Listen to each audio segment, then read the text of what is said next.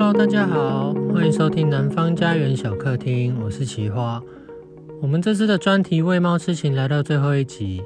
之前邀请了动物训练师、动物梗图星球社团管理员和我们分享他们各自的专业，怎么跟猫狗结缘的。这集我们邀请到动物沟通师黄梦颖梦梦，她同时也是动物沟通中心创会理事长。嗨，各位听众，大家好，我是梦梦。我想很多人对动物沟通很有兴趣，也许可以听听看我们在聊什么。嗯，我自己对动物沟通也蛮好奇的，因为我第一次知道动物沟通是因为有一次朋友家的猫走失了，他们找了很久都找不到，后来寻求动物沟通师的帮忙，没想到就真的找到了，我觉得还蛮神奇的。我们这次的 Podcast 专题是搭着南方家园的出版品《猫的诗情词典》。这是一位非常爱猫的法国作家威图写的。他在这本书里面介绍了很多有跟猫有关的事。有一篇，他就提到美国知名作家威廉·福克纳，他很喜欢跟朋友讲一则传说，是猫曾经是这个地球的主宰，但他们受不了整天面对战争、饥饿、传染病、愚蠢、权力欲与贪婪，所以最后把地球的统治权交给人类，自己就默默退居远处，享受自己的生活。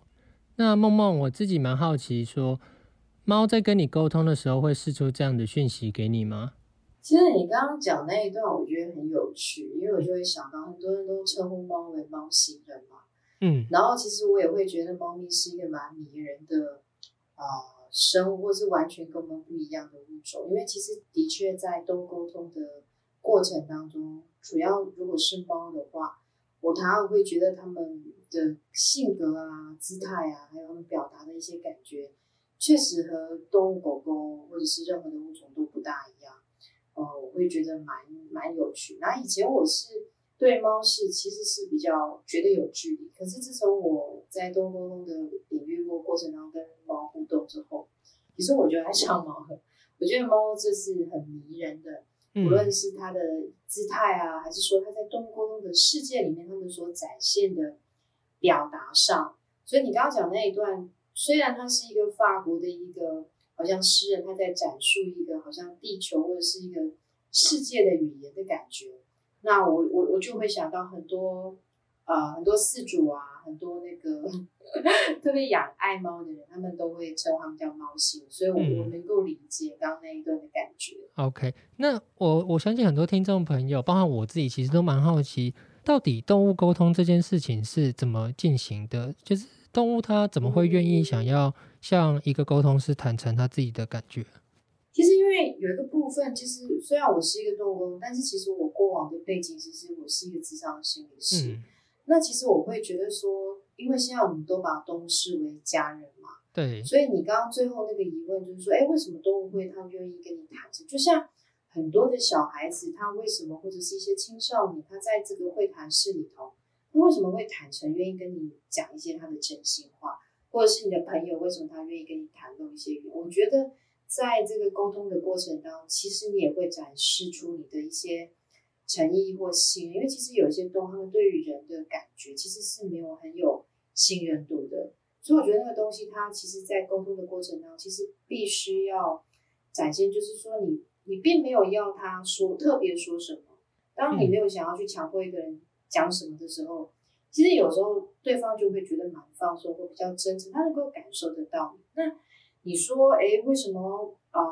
就是说动物为什么可以进行呢？其实应该是说，这世界上有很多的物种，但是呃，我们怎么样去理解或者是感受他们，其实都有不一样的方向。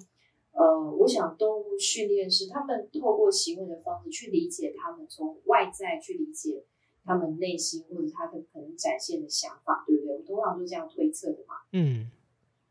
但动物沟通师并不是，动物沟通师他比较是直接在内在的世界互动。那因为其实，在心理学的基础上，其实我们主要是透过潜意识，潜意识的一个呃进入，就是说人类潜意识的进入，然后透过这样的一个。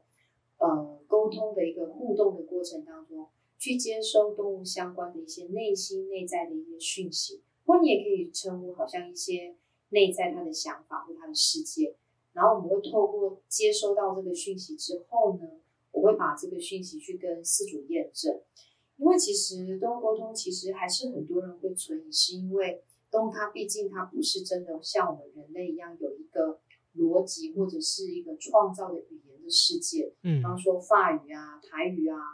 哦呃华语啊，还是英语啊或等等，那那个其实是我们人类所创造出来的语系，可是，在动物的一个心理的世界里头，或是沟通的世界里头，其实并没有这些。创造的这些东西，它是很自然而然，包含通过感觉的方式来感受对方。那我们人类必须要在进入这样的一个状态的时候，其实某种程度上要从一个很文明、很文明、很文化、很文化被训练到一个呃，我们可以划手机的人类，要慢慢的进到自己内心感觉的世界。嗯、其实哦，我觉得要有一点点回到很单纯的呃那种好像小孩子很干净的状态。那那种干净的状态，其实透过心理的训练的话，进入到潜意识的世界，其实是可以透过啊、呃、这样的方式去跟动物接收他们的讯息，然后传递讯息，跟他们互动，了解他们在想什么这样子。嗯，对，因为我其实之前有看过其他人，好像是一个 YouTuber 吧，他寻求说跟他的宠物，因为他宠物是一只兔子沟通。那他一开始就讲到说，哎、嗯，好像。呃，你你不需要在现场，就你不需要面对面那个动物，你只需要几张呃那个动物的照片，你就可以开启跟它的沟通。对，你刚刚一开始不是有说你的动物那个朋友失踪？对对对对对，对对嗯。你看你动物失踪了，那你要怎么跟他沟通？怎么样知道他的讯息？嗯，你也没有办法在现场。呃，应该是说，其实应该是说，现在全球不是台湾哦，是全球世界各地所有的。不论国内国外的沟通师，那其实最资深在国外，他们其实发展已经到了二三十年以上。台湾其实算近期才比较热门，其实他们可能更久更久以前。那呃，其实其实现在全球的动物沟通是基本上有百分之九十九，我讲九十九或者九十五 percent，其实他们都是、嗯、我们都是透过照片。那我记得英国有一个很有名的，呃，就是一个。就是也是动物沟通的频道，那个动物沟通师桑，好像叫桑，有点忘记他的名字了。OK，他也是在现场的节目上透过照片。那我刚刚讲那个潜意识的训练，其实我们可以透过照片穿越时空、穿越语言、穿越物种，去理解或者是知道这个动物它所内心的感受或讯息，这样子。OK，那呃，我相信听过刚刚梦梦讲的这一些，那其实是关于一些潜意识，或者是甚至不需要面对面就可以开启一个沟通的领域。那我相信蛮多人都还是会对这个存疑，或者是不太知道说它的真实性。那我其实之前也有跟其他朋友在聊这件事情，他们的第一直觉就觉得好像是感觉是不太可信，或者是他们不太了解这个。对对对对对，那。通常对于这些怀疑，你会怎么回应？再来就是像一些事主可能因为呃一些问题而找上你们的时候，你们会怎么跟他建立一个信任关系？嗯，其实我觉得信任关系是很重要，但是动物沟通其实有一个很重要的前提，就是它必须要被验证。嗯，什么意思呢？就是就像你刚刚说的，其实坦白讲，我在进入动物沟通领域，我之前是一个这样心理师，其实我自己对于这个东西也是觉得很奇怪，怎么可以透过照片？那其实动物沟通它的训练的方式，它并不是，或者是该怎么说呢？它的进行方式、练习的方式，并不是只有一种，它其实有很多种。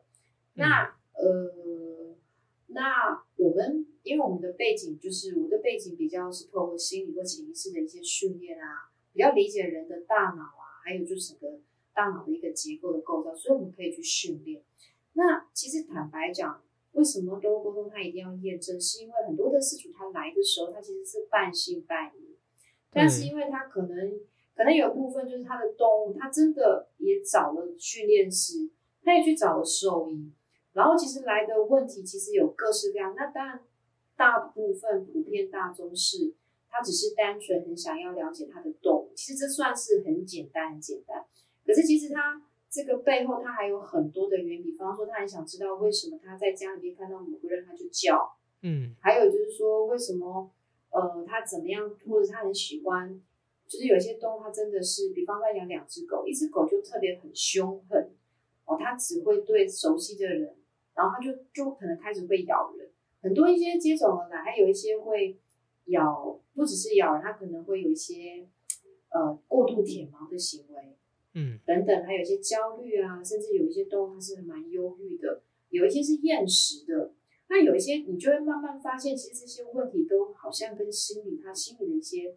状态有关，甚至他可能家里啊，或者是家人有关。所以慢慢的在这个过程当中，我们其实在这个信任关系的时候，其实我们并不会了解这么多。意思是，如果这个事主他告诉我过多的问题的时候，如果我告诉他，在跟他这样讨论的时候，他会觉得是因为我告诉你才知道的。嗯，所以其实我们在都沟通的一个验证就是说，我们尽可能的告诉事主说，哎，你不要告诉我太多，你简单告诉我主要来访的原因就好了。那其他的部分我会先透过动物，哦，我接收它的讯息，然后我把它写下来。那我的方式不一定每个公都公司就是都跟我一样，我会把我的。呃，就是记录啊，写稿，我会先给这个饲主看，我不会呃让他先提问。那其实很多的饲主看到我的手稿，他其实就会知道，其实就是他们家的动物，因为包含他们家的格局啊，他生活喜欢吃的、散步的路线啊，他的动作啊，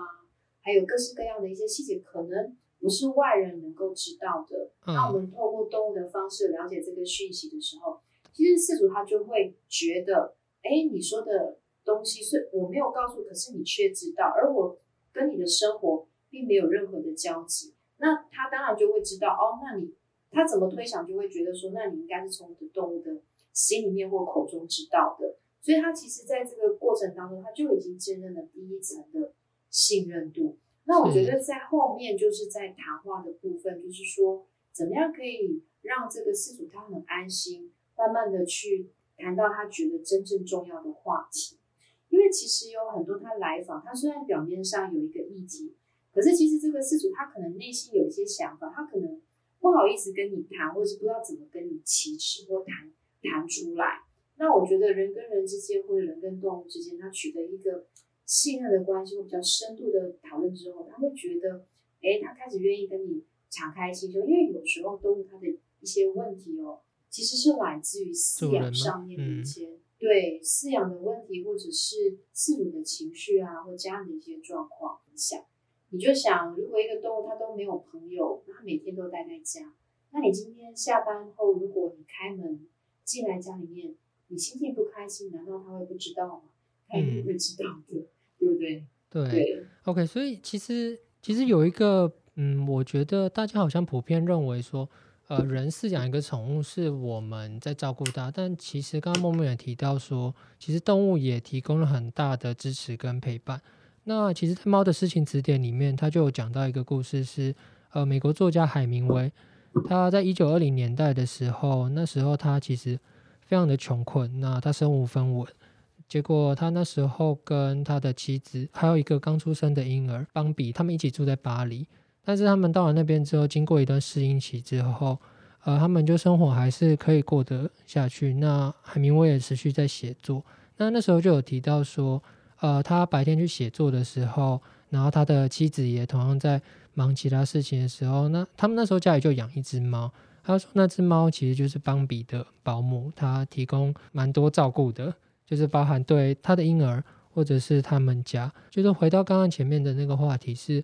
哦，我们觉得好像人有时候是提供宠物，或者是可能是他自己的儿子或自己的女儿，他自己的孩子一些照顾，但实际上相对的，他们其实也会提供一些我们可能误以为，或者是我们不觉得是照顾或者是支持的宠物，实际上也承接了饲主很多的情绪。就像你刚刚说，可能回到家之后，他可以看得出来你的心情不好。那面对这样的主人的时候，你会怎么样告诉他们这件事情？呃，其实我对我来讲，其实我我会比较用慢慢的谈会谈的方式。那一般人不太知道会谈的方式。其实对我来讲，因为我训练的背景，所以其实我会在这个谈话的过程当中，我会去探索一些他的一些心理或者是一些内在的感觉。哦，是指饲主吗？四主的对四主，我不会直接给予他。过多的建议，那呃，我会试试看他有没有意愿或愿意谈这个区块，因为呃，因为毕竟我在这个动物沟通的过程当中，其实对四主来讲，他他来的目的不是在于谈他心理的问题，他想的是他怎么样了解他的动物。可是殊不知，他的动物其实内心的世界，关心的他关注的眼里、哪里、心里面都是他的主人。如果他的饲主他很担心他，或者是他觉得他的饲主不快乐，或他觉得他的饲主好像很烦恼一些事情，或总是觉得为什么我的饲主啊、呃，比方说像我印象很深刻，有一个沟通的饲主啊，他只要回到家，如果他的鞋子啊摆放的很整齐，他会花一点时间在那边摆放他的鞋子的时候，他的猫就会知道他的心情很不好。他如果他今天回家的时候，他的鞋子随便乱放。因为我那时候就问他，因为他的猫显示的那个画面或感觉，就告诉我说，呃，就是说他的饲主回到家的时候，他心情很不好，他就会在那个鞋柜那边放一些他的鞋子，好像花一点时间在那边整理这样。我就问他说：“哎，你会不会有这样的一个行为或动作呢？”一方面我们验证，因为透过动物的眼睛或视野，他就会说：“对对对。”然后他说：“你哎，他他他为什么会谈到这个？”我就会跟他讲说，诶，其实当你在摆放的时候，他有感觉到，其实动物他们都是直觉的。其实你说为什么动物他们能够感觉或知道，然后你要怎么跟那个饲主说？其实有时候他必须要透过一些讨论，比方说，我就会问他说，诶，那你在摆放这个鞋子的时候，你是不是手里面在放这个鞋子，可是心里面好像有在想一些你担心或烦恼的事情？我就会这样问他，他就会说是，然后我就说，而且你这个行为好像这阵子比较频繁，好像你有什么担忧？那你的猫其实感觉到，它其实有一些担心你，它想知道你发生什么事。我就问他说，如果你想告诉他或告诉我的话，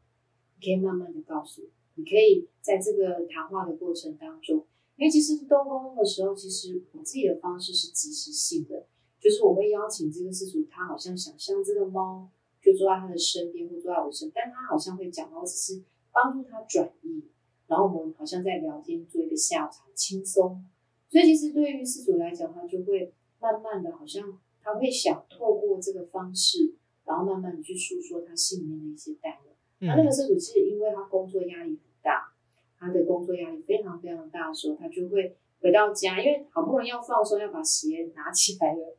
可是他就会一边拿鞋一边在想他刚刚工作的事情，嗯，然后他就花一点时间，自己才进到家。进到家的时候，他才真正的是他的，是那只猫咪的主人。意思是，他好像就比较不会去想工作的事。所以我就问他，我们就会去谈这个部分。那其实多数的饲主，他会因为在这个角度的谈话，第三者就是动物的视野上，他他们其实多数是会愿意谈一些的。那慢慢他们就会开始谈的过程当中，有笑有泪。然后那个饲主，我记得那个饲主，那个女饲主，她就告诉我一些她心里面的事情，还有她担心，因为其实她不只有工作，那他的猫，其实动物他们对于人的脸孔，在沟通的经验里头，他们对于人的脸孔，比方说你的笑，你的情绪，或者你不要笑，不爱笑，他们其实是很直接就知道啊。你你很开心，然后你跟我在一起，你很轻松，你非常喜欢我，你非常不喜欢我，他们都是知道的。嗯，所以我觉得从这个角度来讲，哦，对饲主来讲，他们就会很放心的跟动物公司去谈一些这样的内心话。嗯，哎，所以呃，最后那个事主跟你坦诚了这些之后，那你会去协助他，嗯，把这些东西告诉他的猫吗？还是事主就是要慢慢学习？呃，跟着他的猫沟通，或者是改善他回到家的担忧吗？呃，我觉得哦，其实我们每个人遇到一些情绪或者是困难的时候，嗯，一定是有没有办法改善的时候。嗯，但是我的意思是说，我们没有办法强迫一个人，因为你的朋友担心你，或者是你的爱人担心你，可是你一定有什么困难办不到，你没有办法立刻。它不是一个数学题，好像哦。我知道，然后我就可以改善我的情绪。我，对对对对对对对，就像我记得也有一个饲主，他其实是有蛮严重的呃焦虑跟忧郁的问题。嗯，那其实他的猫很希望他不要忧郁，不要那么难过。嗯，那那那个猫的方式其实是用一些捣蛋的方式让这个饲主很抓狂。那你知道吗？这个饲主他只要不忧郁不焦虑，被他的那些捣蛋的问题吸引，他就比较有活力。你听懂我的意思吗？嗯嗯 OK，所以猫咪是为了转移它的注意力而去做捣蛋这些事情。嗯，对对，他就会跟他的猫说：“你可以不要捣蛋吗？你可以不要做这些让我抓狂的事吗？”嗯、可是猫咪就会跟他说：“那你可以不要那么忧郁，不要那么有压力吗？因为我希望你好起来。”可是你知道，对于这个饲主来讲，那有多困难？对这个猫，它不捣蛋也很困难，因为它们是环环相扣的。所以我觉得很多的状况跟问题不在于要怎么立刻去解决它，有时候其实需要点空间，然后去学习怎么跟这个问题共处的能力。我反而认为是比较重要的。嗯，对，嗯，在《猫的事情词典》里面，它也提到了很多人跟猫的相处的故事。那他就讲到了一个，因为作者其实他那时候在读呃博士的时候，他写了一篇论文，是研究一个法国的作家瑟琳娜。那这个瑟琳娜其实就养了一只猫，它叫贝波。那贝波这只猫其实整个经历相当传奇，就是它原本是二战的时候，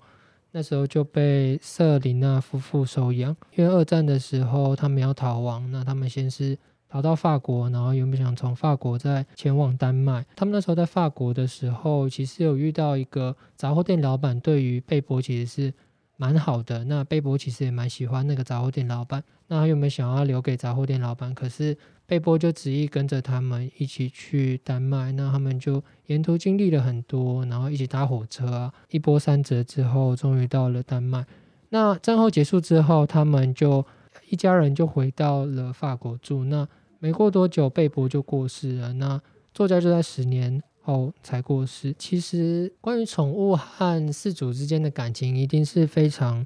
浓烈的嘛。那宠物的死亡，其实是每一位饲主都要面对的。那之前你们家有参与说录制公视的那个《谁来晚餐》，那你们那时候也有提到说，呃，你们家庭会一起面对一些。可能宠物死掉的饲主，那他们就会想要找上你。那呃，我不太确定他们找上你们，通常是因为什么？嗯，其实饲主他他们找上我们有非常非常多的原因。那最最主要来自于他非常深爱他的动物，他们会觉得我光是在呃生活的世界里面照顾你吃喝拉撒，跟你睡在一起，远远还不够。我会觉得，呃，对饲主来讲，他们会觉得，呃，除了这样以外，我还想知道，我这样照顾你，你是否满意？你是否喜欢？嗯，有没有什么其实是你心里面想告诉我，可是我却不知道的？其实我觉得是一个很深的爱。然后还有一个部分就是说，那这是最主要、最主要很多事主他来访的原因。那。来访原因完之后，他们其实还会有一些疑问，比方说，呃，为什么我们家的动物会有一些这样的行为？比方说，我刚刚有提到有一些比较困扰的行为，呃，比方说他可能呃大小便啊，这是其实最基础的就是这个大小便的问题，在家里如果养养动物的话，还有就是说，如果是他有很多动物家人的话，他们可能会打打群架啊，或抢东西啊。哦，还有就是相处上的问题，嗯，还有就是说他可能咬东西啊，喜欢藏东西啊，那甚至他可能有比较严重的一些行为，比方说我刚刚讲厌食，像这种会危及生命的，或者是过度好像觉得自己吃不饱，老是一直在找食物，甚至一时吃那个塑胶袋，像猫咪很喜欢吃奇怪的食物，我觉得是很特别的，嗯，吃沙啦，吃那个。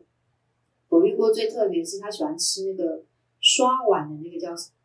菜瓜，菜瓜布，嗯，还有对，还有钢铁的那种刷那个钢铁刷的那个钢铁丝。猫很喜欢吃一些奇怪的食物，嗯、哦。我觉得还有一些就是这种特殊性的，然后一些行为掉毛啦，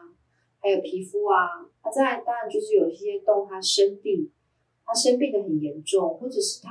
长期生病。那饲主很想知道我怎么样照顾它会更好哦，让它就是更舒服。他当然也有提到，包含你刚刚讲临终，嗯，临终的都他已经在医院很危急，然后医生已经告诉失主说他可能活活不了多久。那其实你从呃，就是失主的呃语气或他呃很着急的感觉，你就会知道说啊，他非常紧急。那还有当然就是比方说着急，还有就是说他的动物不见了，还有就是说他动物真的已经死亡离世了，他好想念，觉得自己呃可能有很多很后悔的事情，或者是当时他在生前可能也许他不知道这样子做或怎么做，他好像。很悔恨，他很想来好好告诉他，诉说他的心情。然后他们不是为了要来说再见的，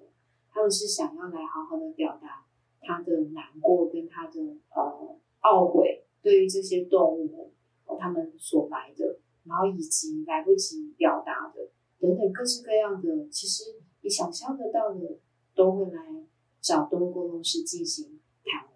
嗯，每一位饲主应该都对自己的宠物有很深的情感。在《猫的事情词典》里，他也引用了一本法国季刊的报道。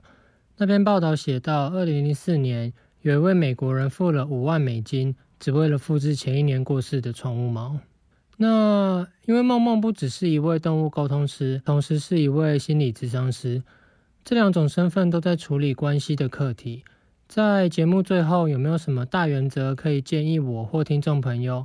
可能可以善待不管是动物、亲子、朋友啦、伴侣的相处关系呢？其实我觉得很难去作为，慢慢的我开始觉得我很难作为一个专家给别人一些建议。那其实我我有时候觉得就是能够去分享一些生命，我觉得就是爱要及时，就是啊、呃、不要啊、呃、就是说。你能够尽可能去爱对方，你就去好好的去爱对方，因为时间不等人，每个人都有死亡的日期。那再来，我会觉得对听众来讲，如果你希望能够找到一个蛮好、蛮棒的，而且合格动物沟通师的话，其实你可以到台湾动物沟通关怀协会或或搜寻台湾动物中心。其实协会就是动物沟中心的前身。但是其实动物其实是有考试的，就是能够让很多的民众他们在选择的时候。能够找到，至少他在精确率、准确度上面，他有考核通过，至少他在考试的当天都能够很精确。那其实考试的方式也是，就像我刚刚跟你讲，就是它其实是一个三张照片，然后题目，那他没有任何的资讯，也也也不会透过一些饲主的问题，有一些饲主他很 nice，他会呃不敢告诉东公司说其实你不准，他不好意思。那考试的时候，其实。动物它必须要通过七成的精确率才能通过，所以我会觉得说，如果听众朋友你想要找一个合适，而且觉得呃它的很多的照片啊、费用啊很亲切在上头，你就可以来这边来预约这样子。嗯，嗯，对，这是我唯一的觉得可以分享。嗯，今天非常谢谢梦梦跟我们分享这么多有关动物沟通师的事。如果听众朋友还有兴趣，都可以上网搜寻台湾动物沟通中心，了解更多。那我们这集就到这边，谢谢。好，谢谢大家。